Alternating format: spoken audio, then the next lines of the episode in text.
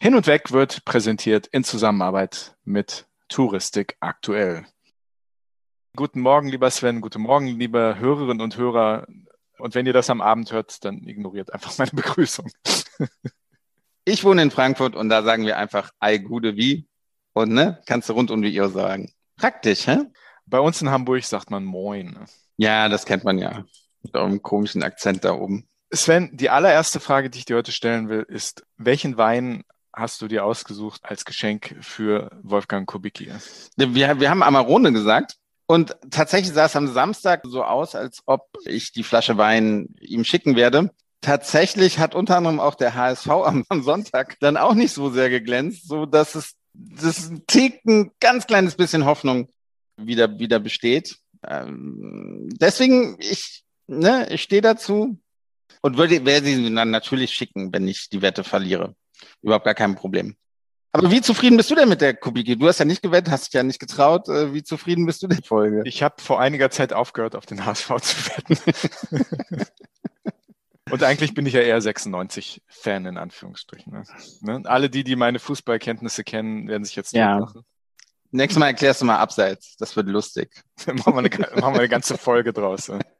Nein, ich bin sehr zufrieden mit der Folge. Das war eine, eine gute Folge, fand ich. Nicht, dass wir schlechte Folgen haben, aber ich fand auch die Dynamik sehr schön, die wir da hatten. Interessanter Mann, interessante Position. Ich glaube, wir beide stimmen nicht mit allem überein. Aber es ist zumindest schön zu hören, dass es aus der Politik Stimmen für die Touristik gibt. Und da gibt es im Moment nicht allzu viele. Ne? Wir haben über das Thema Holiday Shaming gesprochen, über das Thema ähm, Restart. Gibt es überhaupt einen Plan für die Touristik, einen politischen? Und wie gesagt, da hat zumindest die FDP mal was vorgelegt. Das war ein interessantes Gespräch, fand ich. Wie fandst du es denn? Ja, genauso. Also, ne, wie, wie du auch schon sagst, ne, äh, nicht in allen Punkten stimmen wir überein. Wir sehen da auch unsere Rolle halt als Moderator, ne, und, mhm. und nicht unsere, lassen da unsere persönlichen Empfindsamkeiten oder Meinungen, ja, tun wir nicht immer kund, sondern moderieren das Ganze. Und nee, auch, auch tolle Hörerzahlen, tolle Zugriffe. Wir haben auch ganz, ganz viele Kommentare bekommen auf, auf Podigy. Positive und auch negative.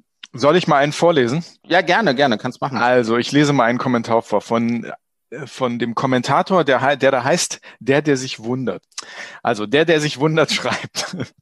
Klammer auf, dass wir neun Milliarden Euro ausgeben für die Lufthansa ist schon ein echter Hammer. Zitat von Wolfgang Kubicki. Dass Wolfgang Kubicki den Unterschied zwischen Schenken und gegen hohe Zinsen ausleihen nicht versteht, ist auch ein echter Hammer. Da er es besser wissen wird, ist dieser Satz wohl ganz bewusst gesagt aus dem populistischen Kalkül heraus, um den Angriff gegen DeHoga etwas effektiver zu machen. Schade eigentlich. Also für die, die den Podcast noch nicht gehört haben, hört ihn euch an. Wolfgang Kubicki hat einiges über die Lufthansa, einiges über die Verbände gesagt, ist auch in der Fachpresse gelandet. Sehr interessante Punkte. Ich denke, debattierens, äh, deba debattierenswürdig, sagt man das. Ist das ein Wort? Ja, du kannst das sagen. Ja, ja. Das Schöne an diesem Podcast ist, dass wir sagen und machen können, was wir wollen. Ja, das ist wirklich das. Das Maximale, was passiert ist, dass wir vielleicht mal einen bösen Brief bekommen. Und davon lese ich jetzt noch mal einen vor. Warte, warte, ich, ich möchte noch einen Kommentar, weil es hat sich auch ein Lufthansa-Mitarbeiter gemeldet, ne? Oha. Und den möchte ich gerne auch äh, vorlesen. Oha, bitte.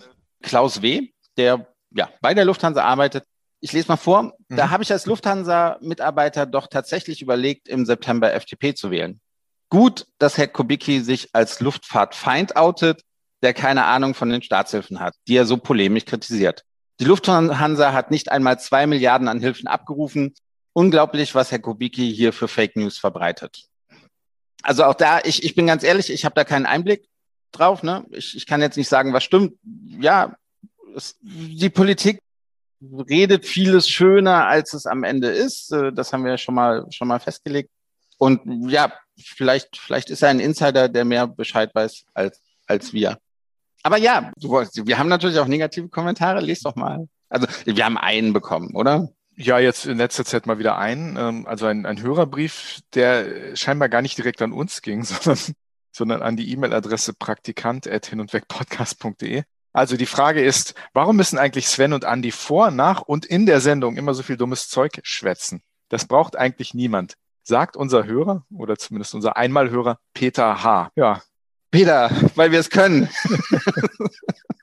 ist unser Podcast. Da können wir es einfach. Da können wir machen, was wir wollen. Ganz Und genau. Das, das, werden wir auch weiter in Zukunft machen. Meine Antwort ist, lieber Peter, es kann sein, dass du das nicht brauchst, aber wir brauchen das. ne?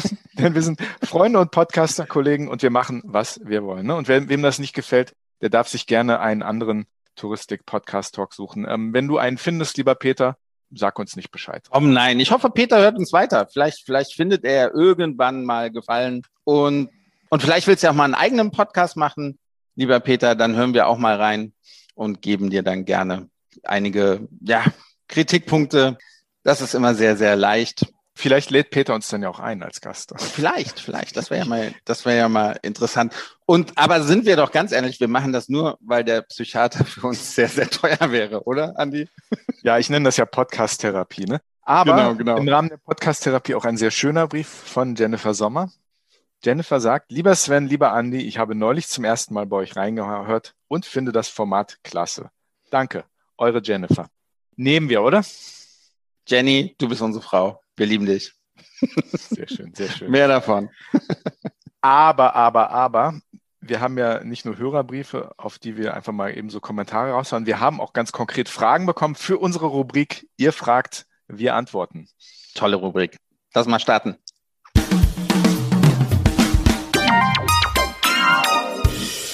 Arne fragt, unser Hörer Arne, fragt, wohin geht's als erstes nach der Pandemie?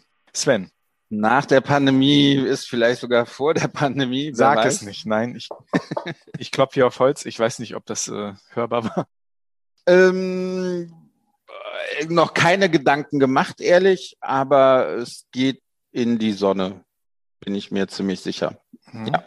Muss man halt gucken, wann es auch, auch wieder möglich ist. Ich glaube, davon hängt, hängt vieles ab. Wenn im Sommer schon wieder was möglich ist, geht's her Richtung Sommer. Im Her äh, Sonne und im Herbst, ja, dann wird es wahrscheinlich ein Business-Trip mit ein bisschen Freizeit davor oder danach. Pleasure ist hier das Schlagwort. Du alter Schlagworttreter. Und bei dir, ich, ich kann mir sehr genau vorstellen, wo es bei dir hingeht. Bad Salzuflen. das vielleicht auch.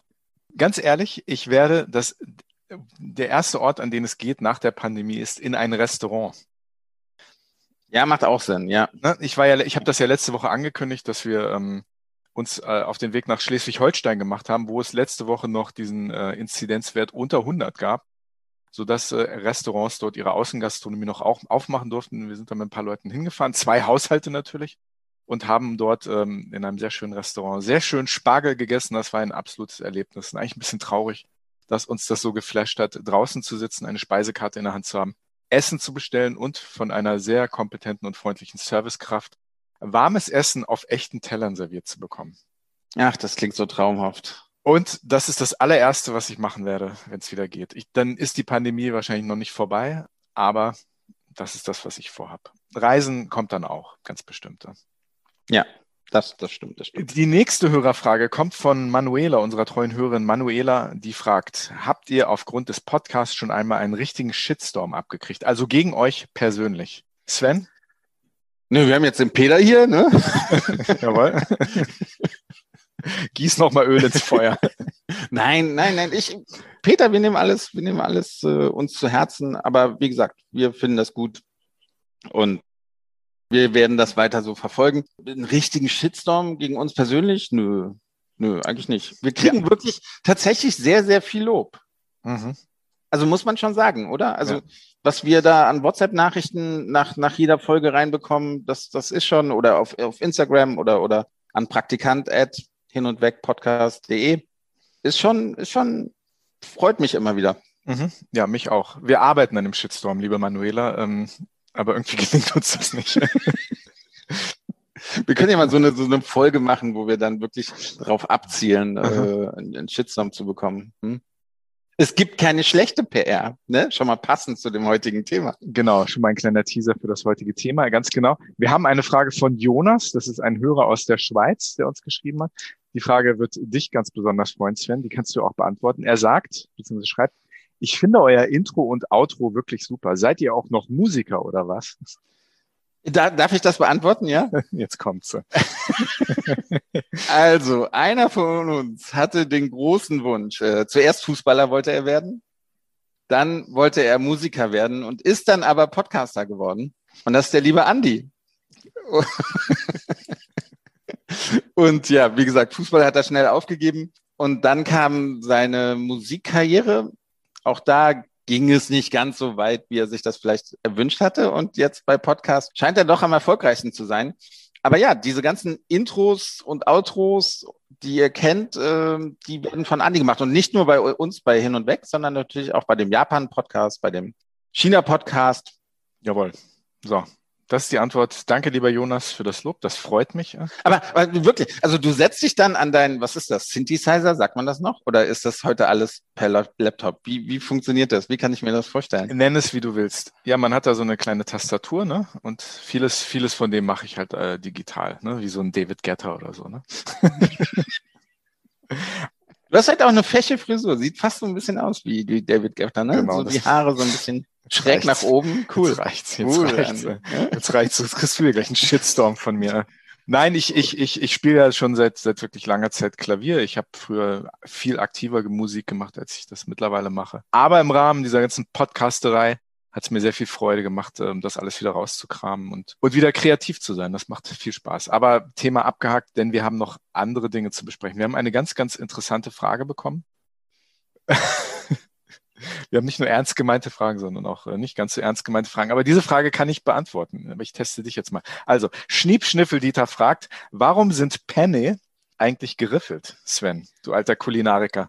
Mein Vorschlag wäre, wir machen mal einen, einen Italien-Podcast und fragen jemand, der das beantworten kann, oder? Oder willst du dich mal aufs, aufs Glatteis begeben und das beantworten? Kannst du es beantworten, Sven? Na, die Soße bleibt besser hängen, oder? Jawohl, jawohl. Also ich habe äh, unseren Praktikanten jetzt die letzten Tage recherchieren lassen und das war genau die Antwort, die wir bekommen haben. Welchen von unseren Praktikanten? Ja, wir haben ja sechs, ne? Genau. ja klar, die Soße bleibt besser hängen, ne, wenn es geriffelt ist. Ne? Genau. Wir hoffen, wir haben dir geholfen in deinem weiteren Leben mit dieser Antwort.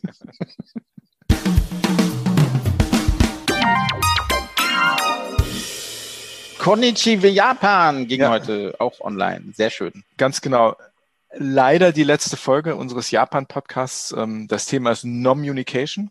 Das ist ja so ein neu japanisches, eingeenglischt, japanisiertes Wort. Hört rein, wenn ihr wissen wollt, was das ist. Unsere Gäste sind die Köchin Kaoru Iriyama, die schon in Folge 5 dabei war. Sehr faszinierende Frau. Wir haben dabei Georg Edling von der Japan Airlines und wir haben dabei Yuji Wendler, Geschäftsführer des Reiseveranstalters Team Travel aus Köln der halber Japaner, halber Deutscher ist, in dem sozusagen dieses interkulturelle zwischen Deutschland und Japan, ja, nicht nur sprichwörtlich, sondern im wahrsten Sinne des Wortes in die Wiege gelegt worden ist. Eine super spannende Folge, wo es halt um das Thema Geschäftsreisen, Mais, Incentive-Reisen und überhaupt Geschäftsgebaren in Japan vis-à-vis -vis Deutschland geht. Also fand ich sehr, sehr spannend. Ist der Abschluss unserer sechsteiligen Japan-Serie absolut empfehlenswert, finde ich. Diese Podcast-Serie, wenn ich mich mal selbst loben darf und dich natürlich auch, Sven.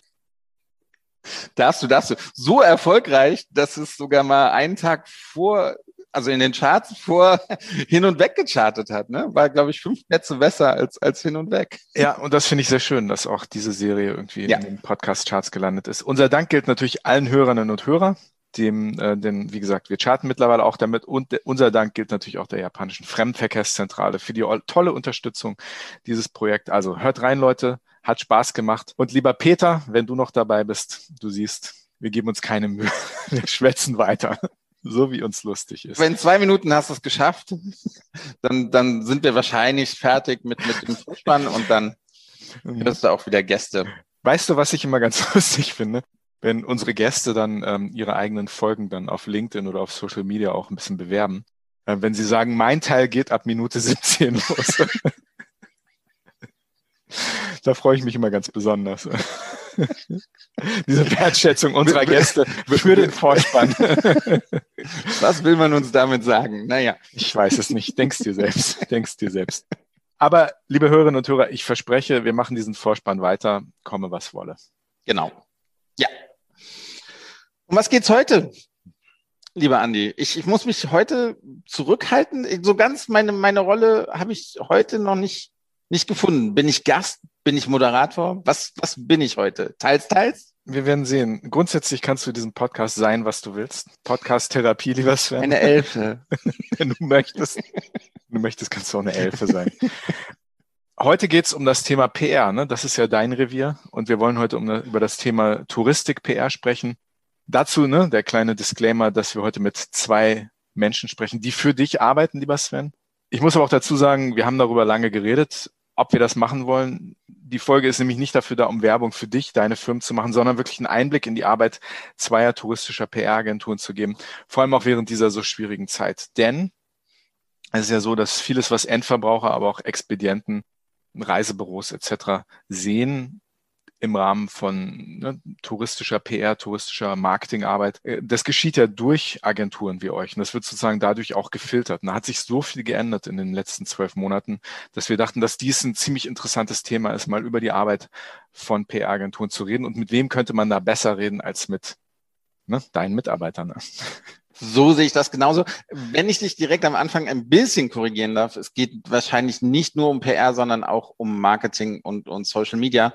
Einfach, weil zum Beispiel auch Social Media halt äh, nicht nur im letzten, ja, ja, gibt's halt schon seit ein paar Jahren, aber es hat halt in Deutschland in den letzten 15, 16 Monaten nochmal eine ganz andere Entwicklung genommen. Auch, auch hier im deutschsprachigen Raum, wo wir vorher so ein bisschen hinterhergehinkt haben. Also auch darum wird es so ein bisschen gehen. Und ja, genau, also es hat sich viel geändert. Es gehört, PR und Marketingagenturen äh, gehören mit zum Tourismus dazu. Deswegen ist es ein, ein, ein spannendes Thema und, und wollen wir hier auch dann halt thematisieren. Und ja, wir haben einmal unsere PR-Direktorin von BZ.com mit dabei und unsere China-Managerin von One Billion Voices, die wir ja ein bisschen fragen wollen. Und du willst mich auch am Anfang ein paar Fragen stellen, oder? Ich, ich werde dich, werd dich auch ein bisschen ausfragen. Ne? Also Vorsicht, was du sagst. Und ich würde doch mal gucken, was deine Mitarbeiterinnen so über dich sagen. Da bin ich sehr gespannt, sehr gespannt. Aber die Abmahnungen liegen schon bereit. ich kenne ja deine Leute, ich schätze die sehr. Ihr seid ja nicht umsonst, äh, seid ihr, sag ich mal so salopp heraus, äh, seid ihr führend auf dem deutschen Markt, was touristische PR angeht. Und ich bin sehr gespannt, was wir in dieser 41. Folge von hin und weg so aufs Parkett legen. Dazu noch ganz kurz, das ist letzte Woche fast äh, wortlos so verstrichen, dass wir unsere 40. Folge hatten. Ne? Unglaublich, ne? Und ich wollte dich eigentlich überraschen bei der 50. Folge. Mhm, womit? Dass wir eigentlich schon viel weiter sind. Ja? Ja, das ist nämlich schon Folge 43, soweit ich. Wir zählen ja, wir zählen. Nee, nee, also, also bei Podigy wird mir angezeigt, wie, das ist Folge 43. Okay, für mich, für es mich. gibt eine Geisterfolge oder ja, zwei Geisterfolgen. Ja, wir sind eigentlich schon viel weiter, aber ich zähle halt die Folgen mit Gästen. Deswegen die Folgen, die wir sozusagen listen mm. auf Instagram, Facebook, das sind die Folgen mit Gästen. Das, was wir sozusagen zu zweit produzieren, zählt nicht wirklich. Ja. Ich finde schon. Auch da ist Herzblut. Auch da spüre ich das Herzblut bei uns. Ich würde gerne wissen, was Peter dazu sagt. den wir jetzt spätestens verloren die, die Folgen haben. kann er sich dann nochmal gesondert anhören. Genau, auf Heavy Rotation. Gut, genau. steigen wir ein. Ähm, tun wir dem Jonas aus der Schweiz was Gutes, der möchte Musik hören ähm, und legen wir los. Viel Spaß. Hin und weg. Der Reisepodcast mit Sven Meyer und Andi Jans.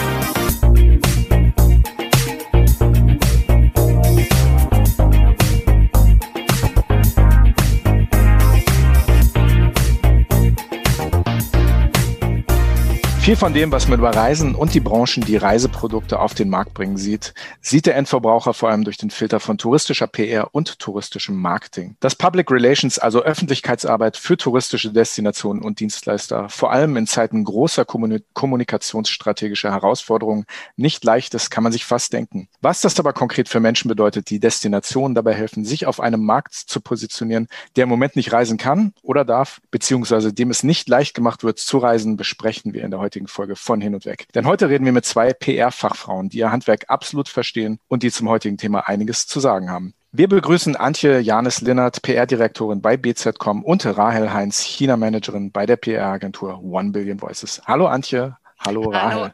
Hallo. Hallo. Hallo zusammen. Wir kennen uns. Ach ja. Andi, Andi, du hast schlecht recherchiert, ne? Muss ich direkt ja. am Anfang mal sagen. Mhm. Ne? Ja. One Billion Voices ist nicht nur eine PR-Agentur. Damit haben wir angefangen, aber wie du eigentlich wissen solltest, ne, haben wir auch Marketing- und Social-Media-Leistungen, die wir anbieten. Das feierst du gerade ein bisschen, ne?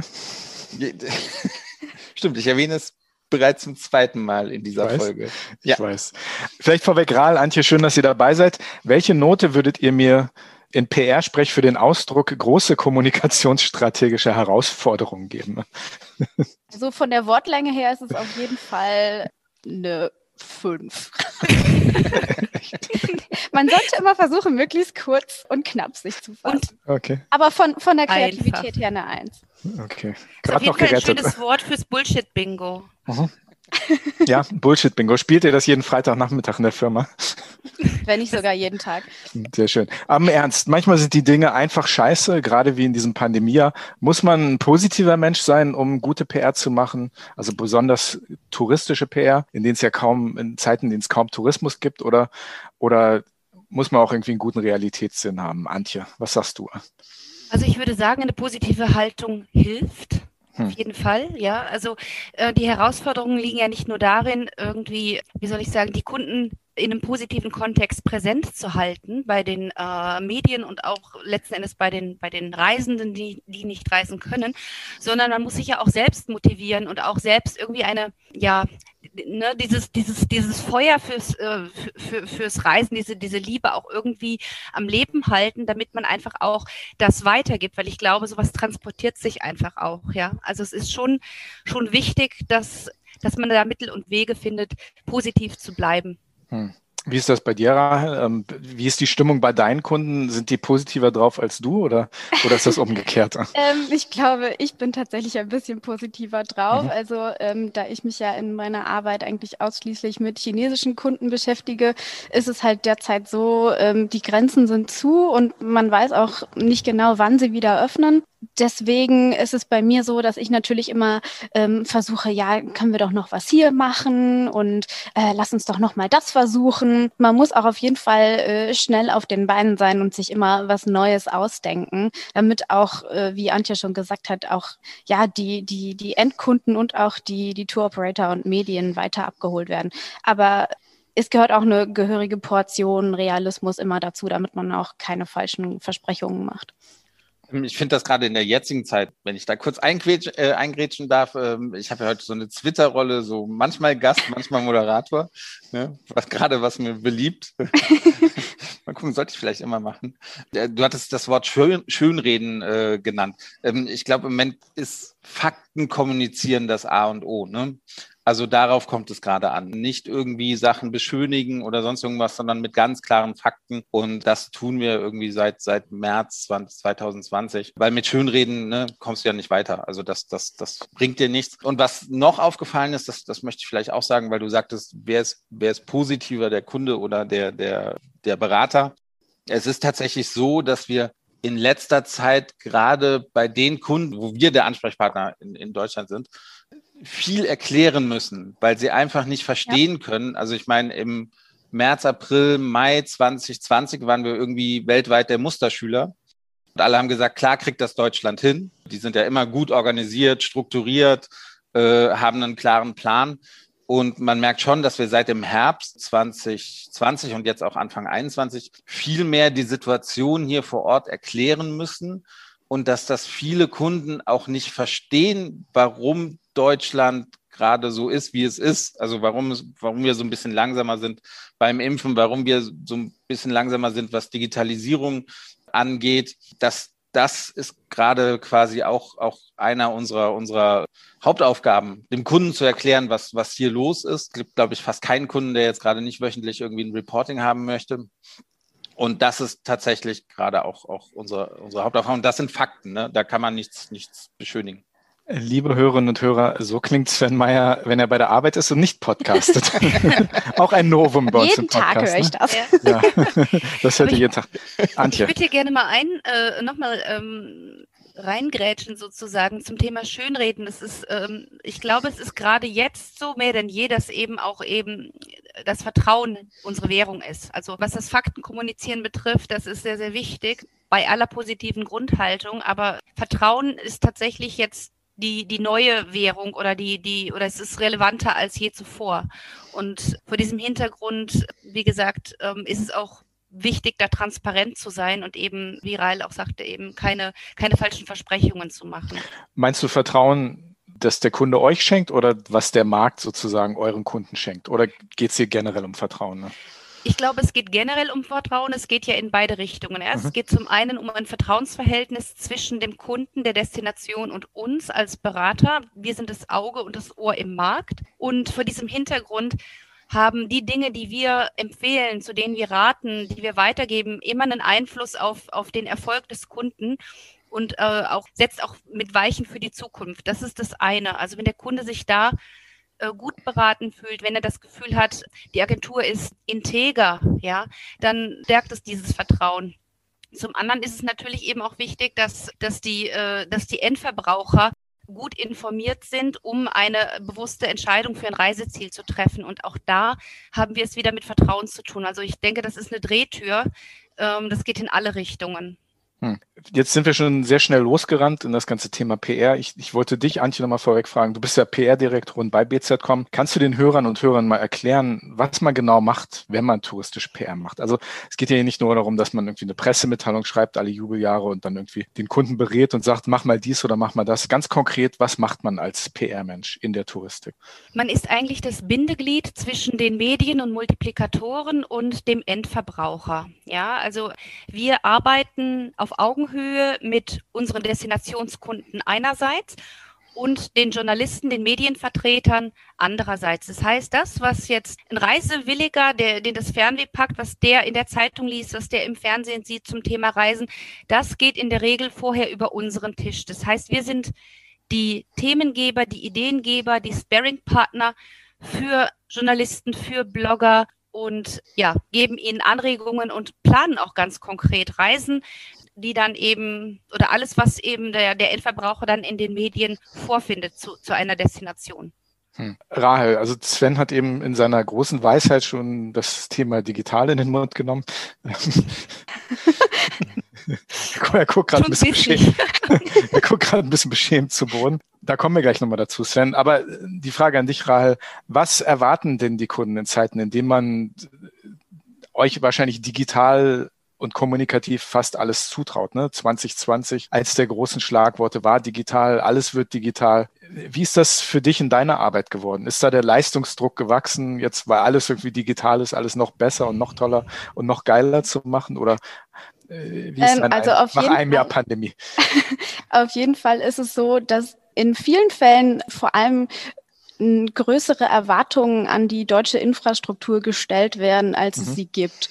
Also ähm, in China ähm, gibt es wahnsinnig viele digitale Angebote, die sind uns um so viele Lichtjahre voraus mit ihrer Entwicklung, dass, dass man teilweise in Deutschland schon denkt, ja, was mache ich hier eigentlich gerade? Ähm, ich kann, ich kann nicht mal im Ansatz gerade das machen, was ich gerne tun würde. Das fängt schon damit an, dass man teilweise in China ganz viel mittlerweile über QR-Codes macht, die dann irgendwo gepostet werden. Darüber kommt man dann auf eine andere Seite.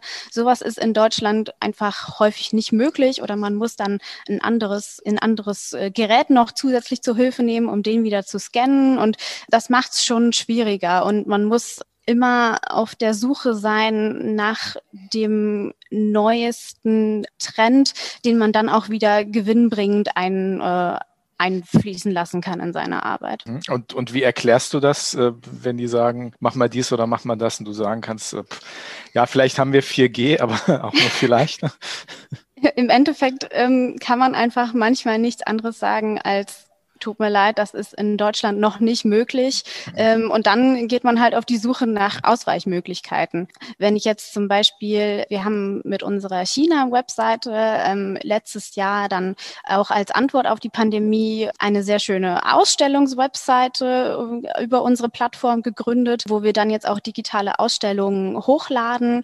Und wenn dann gesagt wird, ja, kannst du das so hochladen, kannst du das in der Art und Weise hochladen, dann muss ich manchmal sagen, nee, in der, so geht es jetzt nicht, aber ich kann das und das machen. Ich kann dann zum Beispiel äh, mit anderen Plattformen arbeiten und das wieder einbringen. Aber es ist einfach manchmal nicht ganz so möglich, wie sich die Kunden das vorstellen. Und da muss man halt mit seiner Expertise sagen, ich kann das nicht, aber kann was anderes dafür machen. Ist das mehr geworden, dass du sagen musst, ich kann das nicht oder das geht nicht oder ist das, ist das mehr oder weniger gleich geblieben? Ich meine, die digitale Infrastruktur hat sich ja, würde ich sagen, äh, zumindest im letzten Jahr nicht verschlechtert. Ne?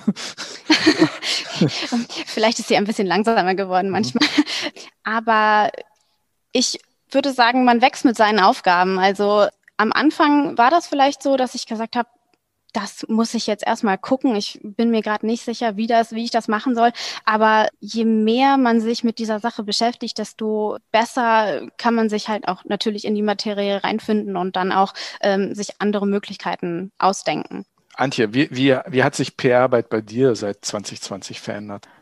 Ich oder ich habe festgestellt, dass, dass sich sehr, sehr viel einfach da getan hat. Also man musste sehr viel schneller reagieren, man musste schneller neue Ideen äh, aus dem Hut zaubern, man musste generell schneller sein als zuvor.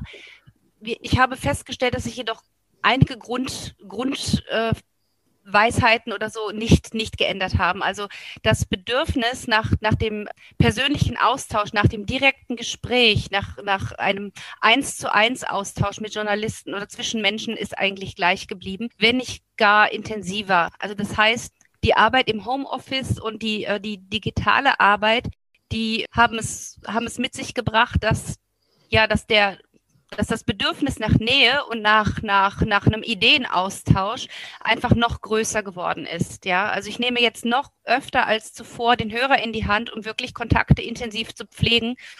Also im Prinzip war das letzte Jahr so der, der Turbo dafür, dass wir so das Relations äh, wieder in Public Relations betonen, einfach. Hm. Das ist so eine, eine, eine wesentliche Schlussfolgerung.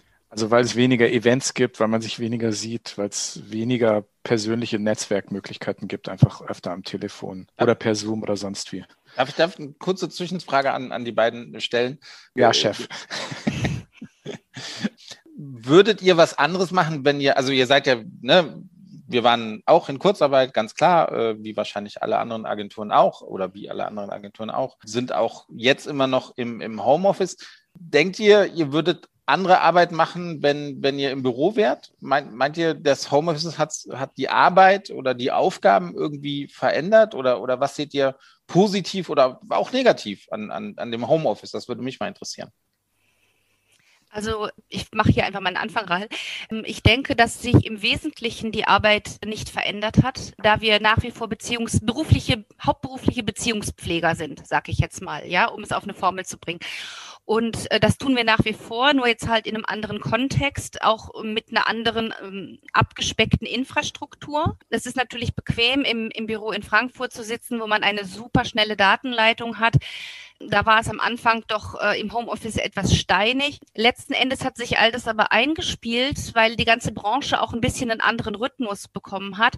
Was ich vorher sehr geschätzt habe, war die Trennung zwischen beruflicher und privater Sphäre auch die ganz räumliche Trennung einfach. Also das heißt, wenn ich den, wenn ich, wenn ich aus der Tür gegangen bin und abgeschlossen habe, dann lag die Arbeit auch hinter mir. Und äh, jetzt im Homeoffice habe ich sie immer um mich. Das heißt, sie ist irgendwie immer präsent. Ja, das ist halt eben etwas, was was ich als Nachteil sehe. Aber ich denke, im Großen und Ganzen hat sich äh, das, was unsere Aufgabe ist, nicht verändert.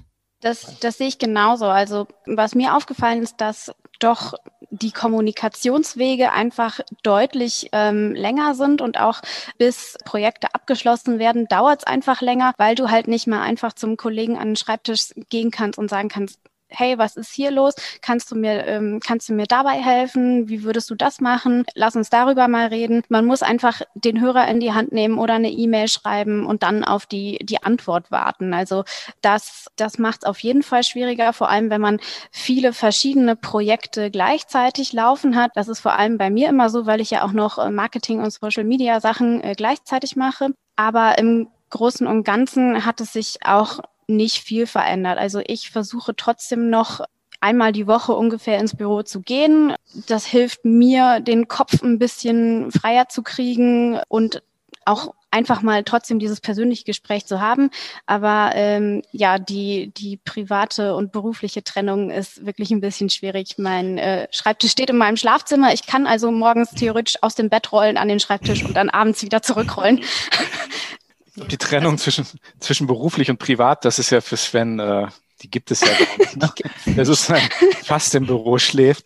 Äh, Sven, du weißt, ich hasse diesen unsäglichen Kalenderspruch. In jeder Krise steckt eine Chance. Also Kalendersprüche sowieso nicht, aber gerade dieser Spruch, vor allem wenn er in Bezug auf China gebracht wird, dass, ne, dass die Chinesen gibt kein Wort das Krise, Krise, genau, dass das Krise und Chance das gleiche Wort ist, was völliger Quatsch ist. Ich weiß nicht, wer das in die Welt gesetzt hat. Das, das stimmt einfach nicht. Aber es klingt gut. Es klingt super, ja. Es passt auch super auf den, auf den Kalender, Kalender den man ins Badezimmer ja. hängen kann.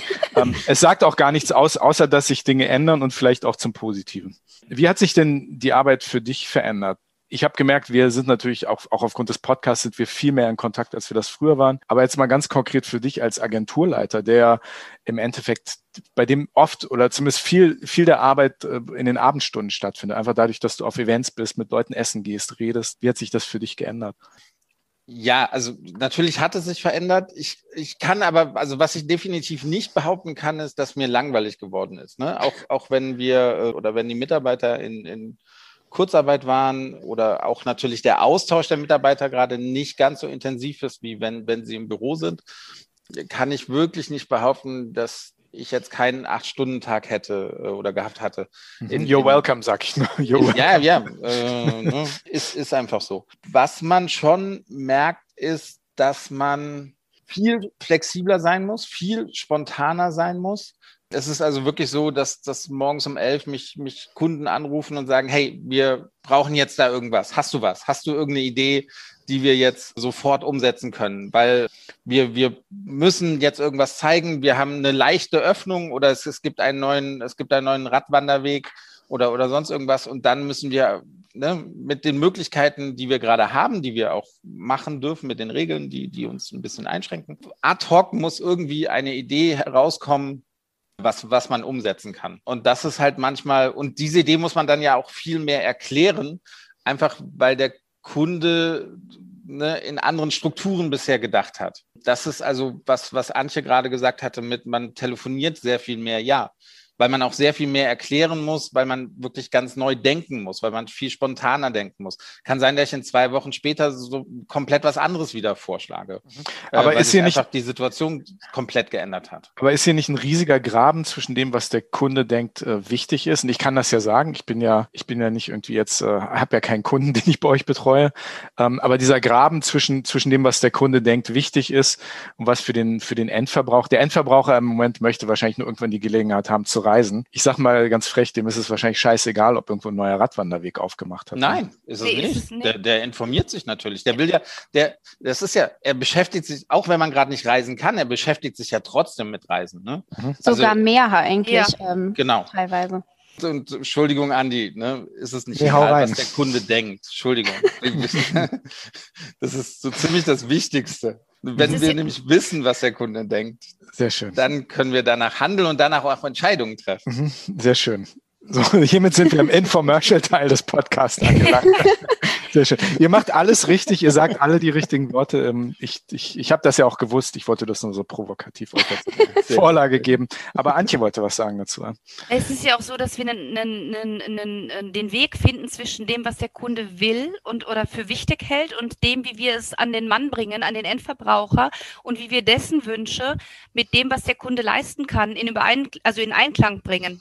Ja, mhm. also das ist ja auch gerade unsere Herausforderung. Es ist also insofern wichtig, dass wir einen Weg finden äh, zwischen, zwischen den Bedürfnissen des, äh, des, des Kunden, der reisen will, und dem, was, was der, was der, was die Destination zu leisten imstande ist einfach. Ne? Und da, wie gesagt, da sieht jeder Tag, ähm, also äh, da stellen sich jeden Tag neue Herausforderungen. Es ist halt so, dass, dass ja, man da einfach, ich glaube, dass wir da einfach eine sehr steile Lernkurve jetzt auch hinter uns haben, und auch gar nicht mehr dastehen, wo wir jetzt noch vor einem Jahr waren, sondern wir haben uns da, glaube ich, auch sehr schnell angepasst und ähm, ja und die Geschwindigkeit einfach erhöht auch ja. Mhm. Aber wo, wo steht ihr denn jetzt, wenn ich mal so so fragen darf? Du sagst, ihr steht nicht da, wo ihr vor einem Jahr standet. Wo steht ihr denn jetzt? Wie würdest du diesen Moment jetzt beschreiben als als PR-Mensch, der der jetzt im Endeffekt etwas positionieren muss, was aber im Moment noch gar nicht buchbar ist, größtenteils?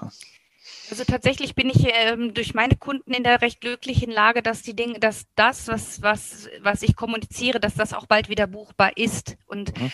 ähm, wir haben das kommunikativ begleitet und, und äh, immer wieder nachjustiert. Und deshalb denke ich, haben wir da so eine, so ein, es ist wie wenn man so, ein, so einen großen Berg erklommen hat und hinter sich ist oder, oder vielleicht auch ja, oder, oder runterblickt sozusagen. Also es, äh, ich bin da relativ hoffnungsfroh und zuversichtlich, dass wir einfach jetzt da auf einem guten Weg sind. Ich habe das Gefühl, dass ich in vielen Dingen mehr Sicherheit gewonnen habe, einfach, weil wir jetzt sehr viele Strategien ihre Machbarkeit geprüft haben und, und Werkzeuge gefunden haben und Mittel und Methoden, wie wir, wie wir Dinge einfach auf den Weg bringen können. Und ähm, wir haben jetzt einfach eine, einen Erfahrungsschatz im, im Rücken sozusagen oder in Werkzeuge in unserer Toolbox, von denen wir wissen, wir können uns drauf verlassen. Das heißt, da wo ich jetzt mit meinem Team stehe, ähm, das ist ein Punkt, wo wir doch ein bisschen mehr Boden unter den Füßen haben. Das ist ein schon ziemlich, ziemlich gutes Gefühl. Und das können wir halt auch unseren Kunden wieder vermitteln. Also das ist so eine, so eine gegenseitige, positive Motivation auch irgendwie, ja. Dass wir sehen, wir, wir, wir ziehen am selben Strick und auch in dieselbe Richtung. Hm. Da, darf ich hier auch noch mal kurz, Antje hat ja von, von dieser Lernkurve gesprochen. Mhm. Also wenn man sich wirklich mal überlegt, was in den letzten 14 Monaten PR-technisch oder auch marketingtechnisch passiert ist. Also wir sind ja wirklich von Mitte März 2020 absolut sofort jedes Land in Krisenkommunikation geschlittert. Ne? Also äh, ich, ich weiß noch, es gab Destinationen, die haben von heute auf morgen zugemacht wo, wo wir dann Anrufe bekommen haben, hey, wie komme ich jetzt zurück? Was passiert, wenn da noch Deutsche irgendwo sind? Wie, wie kommen die zurück? Ne? Das, das sind ja Erfahrungen, die, die konnten wir vorher überhaupt gar nicht machen. Also die hatten wir vorher auch noch nie bei, bei irgendeinem Kunden. Vielleicht Island damals bei dem Vulkan, aber das, das war nur einseitig. Aber plötzlich all, alle Teams, all, all die Mitarbeiter mussten sofort in den Krisenmodus umschwenken. Und dann paar Monate weiter gab es halt die Situation mit, du hast ein Land im kompletten Lockdown und im kompletten Krisenmodus und das andere Land denkt über Öffnung nach, ne? dann musst du wirklich zwei verschiedene Kommunikationsstrategien im Kopf einmal bedienen.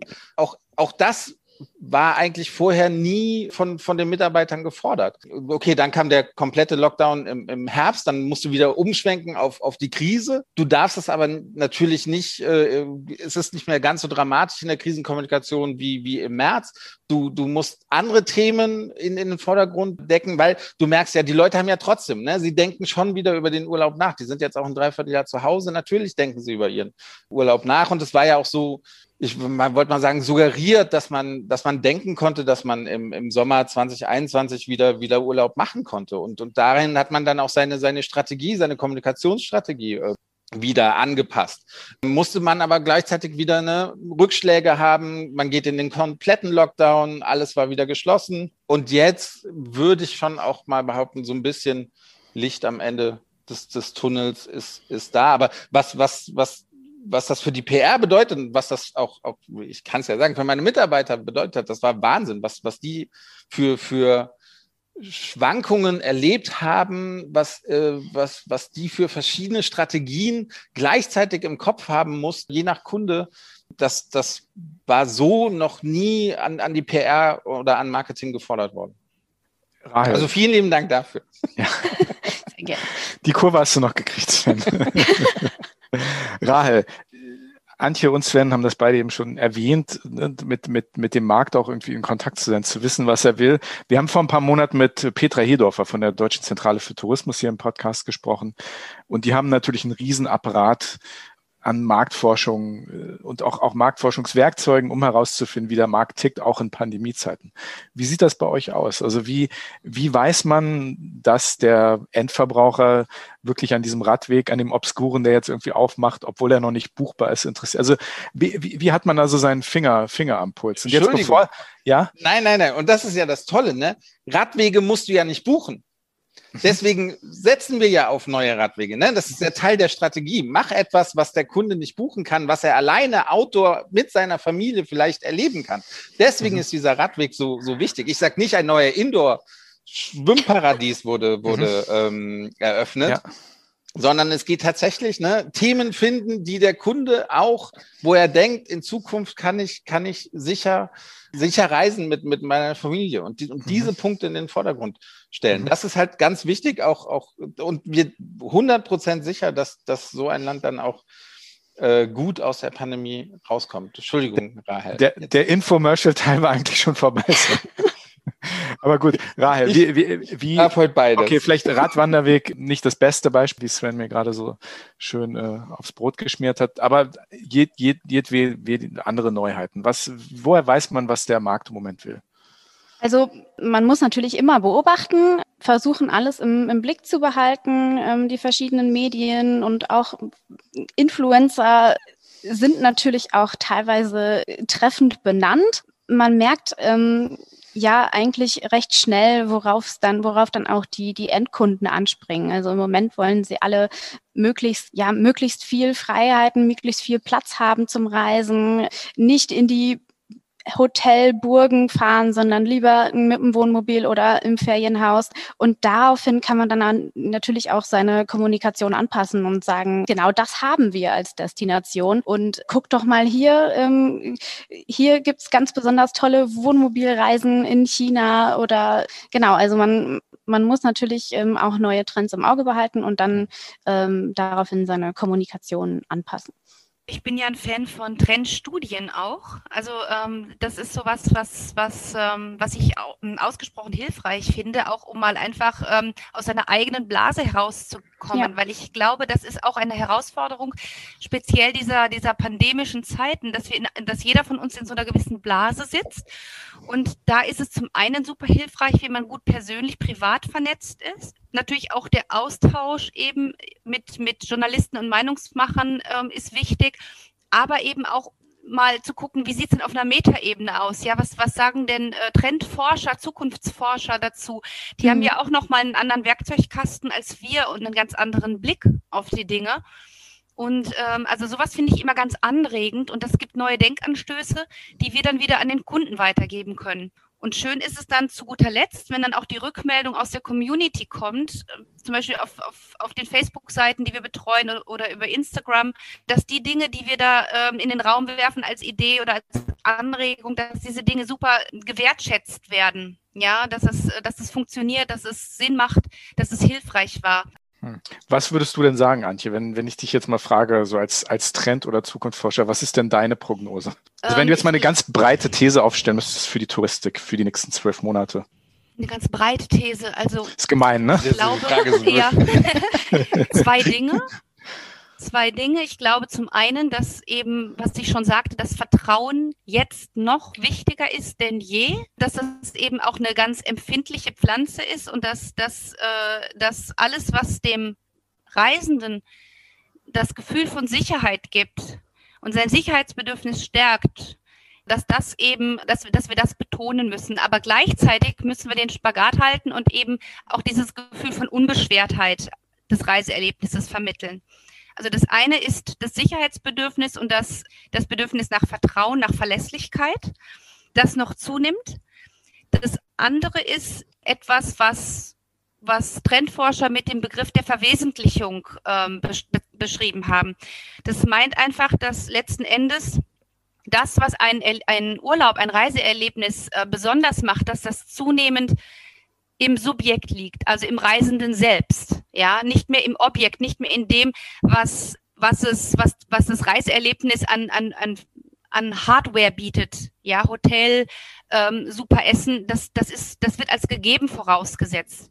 Sondern ich glaube, dass, dass es immer noch, dass es zunehmend wichtiger wird, auf die Bedürfnisse und die, die, ähm, die innere Verfasstheit sozusagen des Reisenden äh, zu antworten. Ja, also das Reisen wird noch individueller, noch in, individualisierter. Und ich glaube, dass das, was, was in unserer Kommunikation auch wichtig ist, dass wir stärker den Erlebnischarakter und die emotionalen Qualitäten in den Vordergrund stellen müssen, als, als, es, als es vor der Pandemie der Fall war. Das heißt sozusagen, diese Idee, das Erleben ist das neue Besitzen, wird sozusagen nochmal, also da geht man noch einen Schritt weiter. Ja, das hat so ein hm. neues Level erreicht, hm. denke ich. Rahl, du, du, du hast ja schon einiges von der Welt gesehen, hast viel Zeit in China verbracht, glaube ich. Wie wichtig ist so eine gewisse interkulturelle Empathie, um Destinationen in Deutschland vertreten zu können? Ne? Es ist wirklich sehr wichtig, weil jede Kultur, selbst wenn sie, wenn man jetzt nach Holland fährt oder nach Belgien, irgendwo ist es immer ein bisschen anders. Und gerade wenn man dann mit so einer ganz unterschiedlichen Kultur wie China, wie, wie der in China arbeitet, dann kommen dann nochmal ganz andere äh, Verständnisse aufeinander. Ich glaube, also ohne also, interkulturelle Empathie könnten wir unseren, unseren Beruf gar nicht so ausüben, wie wir das tun. Also das ist ja ein Grund, äh, eine Grundvoraussetzung.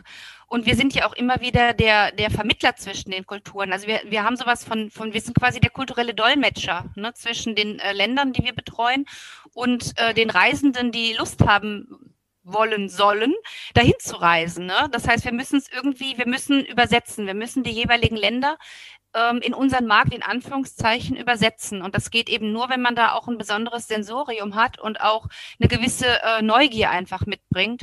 Ja. Und, und dieses Empathie, diese Empathie ist wirklich wichtig daran. Also, dass man wirklich auch aktiv sich in dieses Verständnis hineinversetzt und das dann auch versucht, aus dem Blickwinkel zu betrachten und dann halt das übersetzt wiederum in die, ja, äh, in das, was man jetzt zum Beispiel in Deutschland erwarten würde.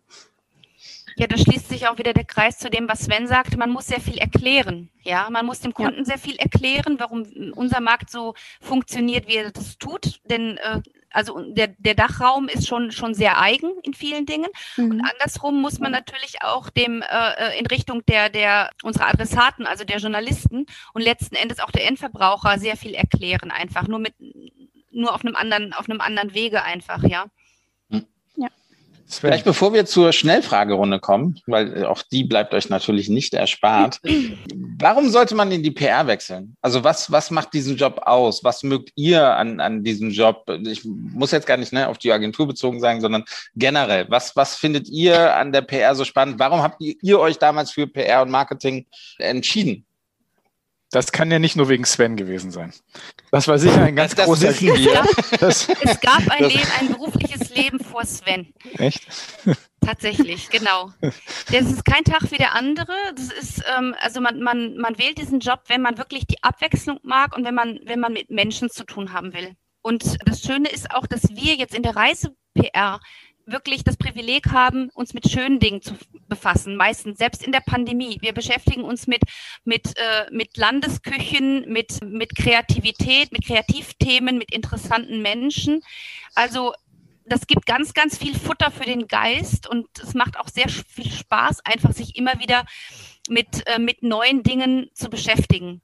Hm. Also jemand, der, sag ich, sag ich mal, ähm, jemand, der, der einen, einen stets gleichen Ablauf mag, der die Routinen schätzt, der ja, der das Feste oder das auch das, das Erwartbare will, der ist hier falsch. Ja. Hm. Ja. Also ich bin ähm, in die PR reingerutscht. Äh, ich komme eigentlich nicht aus dem klassischen Medienbereich, sondern habe äh, mich auch im Studium mit China beschäftigt.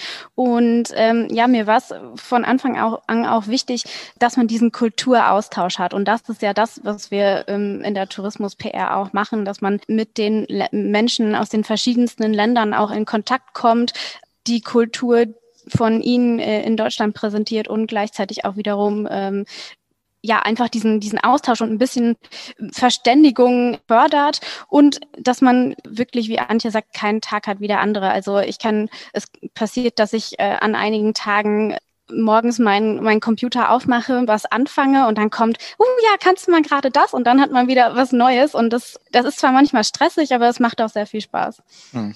Und das Schöne ist auch, man hat oft auch eine Rückkopplung. Also nicht immer, aber es gibt durchaus die Rückmeldung. Dann ähm, zum Beispiel habe ich es mal von einem Hotelkunden gehört, der sagte, bei uns sind Leute an der Rezeption erschienen mit dem Heft XY in der Hand und haben gesagt, wir haben dieses Hotel gebucht, weil wir das gelesen haben. Ja, es, also Rückmeldungen einfach von, von, von Leuten, denen wir einfach mit, mit äh, dem, was wir machen, mit dem Ergebnis unserer Arbeit letzten Endes ein schönes Urlaubserlebnis bereitet haben. Ja.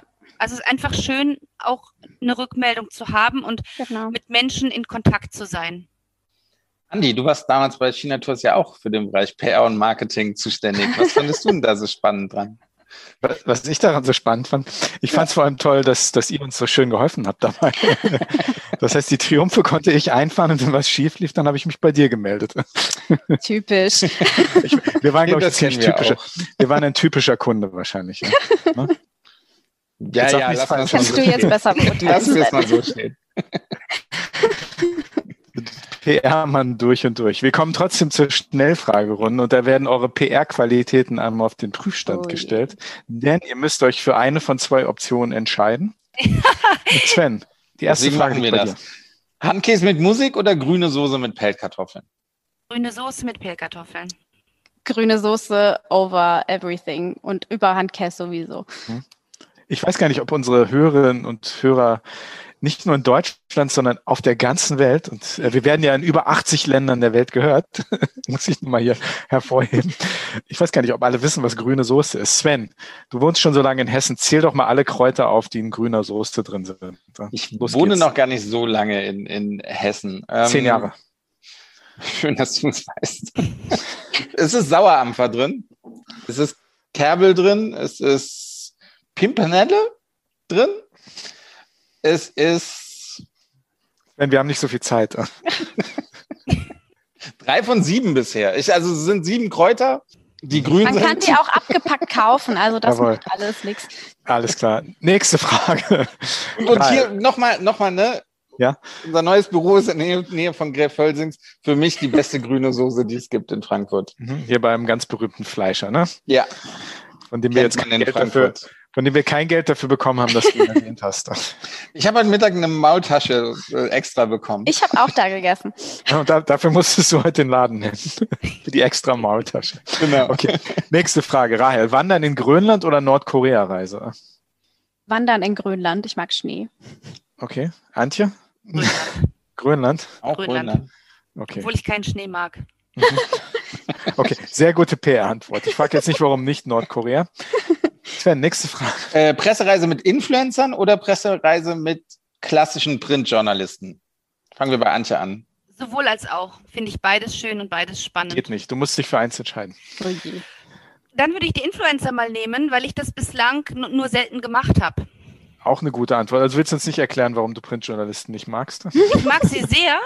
Sehr und äh, das ist mein Home-Turf. Deshalb finde ich es auch mal reizvoll, äh, nur mit Influencern unterwegs zu sein. Sven, du redest hier mit Profis, vergiss ja, das nicht. Ne? Gute Leute, die du hast, Sven. Wirklich gute Leute. ich weiß, wie sieht es bei weiß. dir aus? Influencer ähm, oder Printjournalist? Ich hatte bisher noch, tatsächlich noch gar nicht das Vergnügen, auf irgendeine Pressereise zu gehen. Deswegen ähm, würde ich mich für die Printjournalisten äh, entscheiden. Mhm. Die sind, ja, mit denen habe ich am meisten zu tun. Ich hatte leider noch, bisher noch gar nicht so das, die Chance, mit Influencern äh, zu arbeiten. Deswegen würde ich für den Anfang eine Printjournalistenreise machen. Auch eine sehr gute Antwort. Ne? Sven, Andi, tolle Leute. Ich weiß, ich weiß. Könnt ihr gerne dankbar. noch öfter sagen, das, ist, das geht bin runter. Sehr dankbar. Ja. Sven, die nächste Frage liegt du bei dir. Dran. Ah, ich bin dran. Okay. 365 Tage einsame Insel oder 365 Tage ständig unter Leuten? Rahel. Einsame Insel. Ja. Auch, Dito. Ja. Nach, nach einem Jahr Homeoffice. Ja, man hat ja trotzdem irgendwie Leute um sich, ne? Und es gibt so viele komische, also so viele Leute, die sich jetzt auch vor allem in der Pandemie äh, einfach nicht gut verhalten, dass man dann auch mhm. denkt, nee, dann lieber die Insel. Also ja. wenn ich wenn ich WLAN habe und telefonieren kann, ja. äh, dann ist alles gut. Also ich und Netflix. Mich, genau, also ich langweile mich nicht mit mir selbst und kann dann auch immer, wenn ich das Bedürfnis nach äh, nach Austausch habe, dem nachgehen. Ich finde es spannend, wie ihr euch eure einsamen Inseln ausmalt, so mit Netflix und 4G und so. Aber warum nicht? In China wäre das kein Problem. Sehr schön, sehr schön. Sven, nächste Frage. Ja, ähm, oh Gott, was, was philosophisch ist. Interessant leben oder problemfrei leben? Interessant leben. Interessant leben. Wenn man keine Probleme hat, ist es nicht interessant. Ich spiele die Frage mal. Sorry, ich spiele die Frage mal an Sven. Interessant leben oder problemfrei leben, Sven? Also problemfrei leben, ne, das gibt's ja gar nicht. Also das ist keine Verhandlungsfrage. Das, das ist eine Schnellfrage. Ist, das ist ja irgendwas, wo wir alle drauf zielen, aber das wir eh nie erreichen. Okay, ich bereue es. Ähm, ganz ehrlich. Bereue es dich zu Natürlich, natürlich ich bereue. interessant. Ich bereue es. Du musst dich für eins entscheiden. Interessant Echt? leben. Überhaupt gar kein Problem. Seit 2020 lebst du ja auch interessanter. Ja. Davor war es auch nicht uninteressant, fand ich. Also ich. Aber jetzt mit mir, bitte. Das sind die schlechten Seiten der Pandemie, genau. die Probleme. Genau. Okay, die nächste okay, Frage. Weit, sorry, das kommt von Andy. Bachelor oder Love Island? Bachelor. Bachelor ist äh, einfach super lustig. Ja. Okay. Okay. Ich weiß gar nicht, um was bei Love Island. Bachelor kennt man ja schon so ein bisschen. Love mhm. Island weiß ich gar nicht, um was es geht. Aber das da, sollte jetzt sind? vielleicht noch nicht Thema hier dieses, dieses Podcast werden. Es geht eigentlich um gar nichts, außer dass sich anderen irgendwelche Pärchen bilden und wieder auseinandergehen. Ne? Ach, stimmt, du hast, du hast mir neulich irgendwas mal, selbst im Podcast hast du es mal erwähnt, dass du es hm. angeschaut hast. Uh. Und da haben wir noch kurz über, ne, ist das irgendwie nicht auf einer ist das auch nicht PR, weil Love ja. Island hört sich ja so an, ne? als ob man da eine, eine Insel mhm. vermarkten könnte. Ja, Sven, das ist aber nicht deine Schnellfragerunde, okay. sondern die von Rahl und Antje. Antje, Krimi oder Romanze? Krimi. Ja? Mhm. Rahl? Kann ich auch eine Krimi-Romanze? Weil wenn es nur eins von obwohl ich würde mich, glaube ich, eher für die Romanze entscheiden. Krimi ist immer so spannend. Was ist ein Krimi ohne eine gute Romanze drin, würde ich sagen? Oh, es geht auch ohne. Geht auch ohne, einfach nur Mord und Totschlag. Wenn es raffiniert gemacht ist, ja. Mhm. Rahel, ich, ich schneide es raus, wenn du das möchtest, aber Rahel heiratet bald. Natürlich ist sie jetzt gerade eher die Romantikerin. Ich würde mich auch sonst für die Romanze entscheiden. Ja? Bisschen okay. was Schönes im Leben. Den, den, Krimi hatten wir ja schon 2020 bei der Arbeit, ne? Sehr schön. Habe ich das gut gesagt im PR-Sprecher? Ja. Wir gehen die Daumen hoch, liebe Hörerinnen und Hörer. Nächste Frage, Sven. Fahrerin oder Beifahrerin? Fahrerin. Beifahrerin. Ich bin lieber der DJ. Ja. okay. okay. Bist du ein guter DJ? Ich bin ein super DJ. Ja, okay. Sehr gut, sehr gut. Dann wissen wir ja, wer den DJ macht auf unserer nächsten Reise. Mhm. Auf unserem nächsten Agenturausflug. Die letzte Frage obliegt Sven. Hin oder weg? Heimaturlaub oder Fernurlaub? Fernurlaub. Immer, immer. Mal wieder, ja. Also tatsächlich bin ich ohnehin hier im, im Lande ziemlich viel unterwegs. Das war ich auch schon vor der Pandemie. Denn ich finde, wir haben hierzulande sehr, sehr viele schöne Ecken und gerade von Rhein-Main aus bist du schnell überall. Deshalb würde ich jetzt auch mal wieder sagen, die Ferne. Wohin wird es gehen? Äh, Israel. Oder, oder Malta. Je nachdem, wer schneller aufmacht. bei mir, bei mir China oder Kanada. Okay, ja, ja. Schön. Sehr schön. Beides sehr gute Auswahlen. In Kanada habe ich gelebt, in China habe ich gelebt. Völlig. Mensch, also, ich auch. Hast du ja? doch noch nie vorher erwähnt, Andi. Habe ich noch, dass ich in China gelebt habe, stimmt. ja, das, das wusste ich noch erwähnt. gar nicht. Echt nicht? Was hast du da nochmal gemacht, Andi? Das erzähle ich im ne Wir nehmen uns mal eine Stunde im Podcast, dann reden wir mal über mein Leben. Wir fangen Bitte. mal meiner Kindheit an. Genau. Vielleicht machen wir es sogar zweiteilig. Oh je. Wir sind trotzdem am Ende dieser Folge von Hin und Weg angelangt. Ähm, ich fand es sehr interessant, einen kurzen, aber doch relativ detaillierten Einblick in eure Arbeit zu bekommen, auch die Herausforderungen, die euch sozusagen mit 2020 und auch bis 2021 hinein auferlegt wurden. Ähm, sehr spannend, sehr interessant. Ich wünsche euch alles Gute weiterhin. Ich hoffe, die Herausforderungen werden bald andere Herausforderungen sein. Erstmal vielen Dank, liebe Rahel, liebe Antje. Danke, dass danke wir dabei sein durften. Ja, ich danke euch natürlich auch. Und liebe Hörerinnen, liebe Hörerinnen und Hörer, wenn es euch Spaß gemacht hat, würden wir uns natürlich freuen, wenn ihr nächste Woche wieder dabei seid. Ihr könnt uns wie immer schreiben auf ähm, Instagram unter Hin und Weg Podcast oder auch auf Facebook unter Hin und Weg Podcast. Ähm, wir sind auch über unsere Website und das Kontaktformular zu erreichen, hin und weg podcast.de. Ja, und schaltet nächste Woche wieder ein. Ich sage nicht wo, ich sage nicht wann, sonst kriege ich Ärger von Sven. Genau. Ich schneide es raus jetzt, ab, ab sofort schnell raus. Wir würden uns sehr freuen, wenn ihr wieder dabei seid bei einer neuen Folge von Hin und Weg der Reise-Podcast mit Sven Meyer und Andi Jans. Jawohl. Bis nächste Woche. Macht's gut. Ciao. Tschüss. Danke.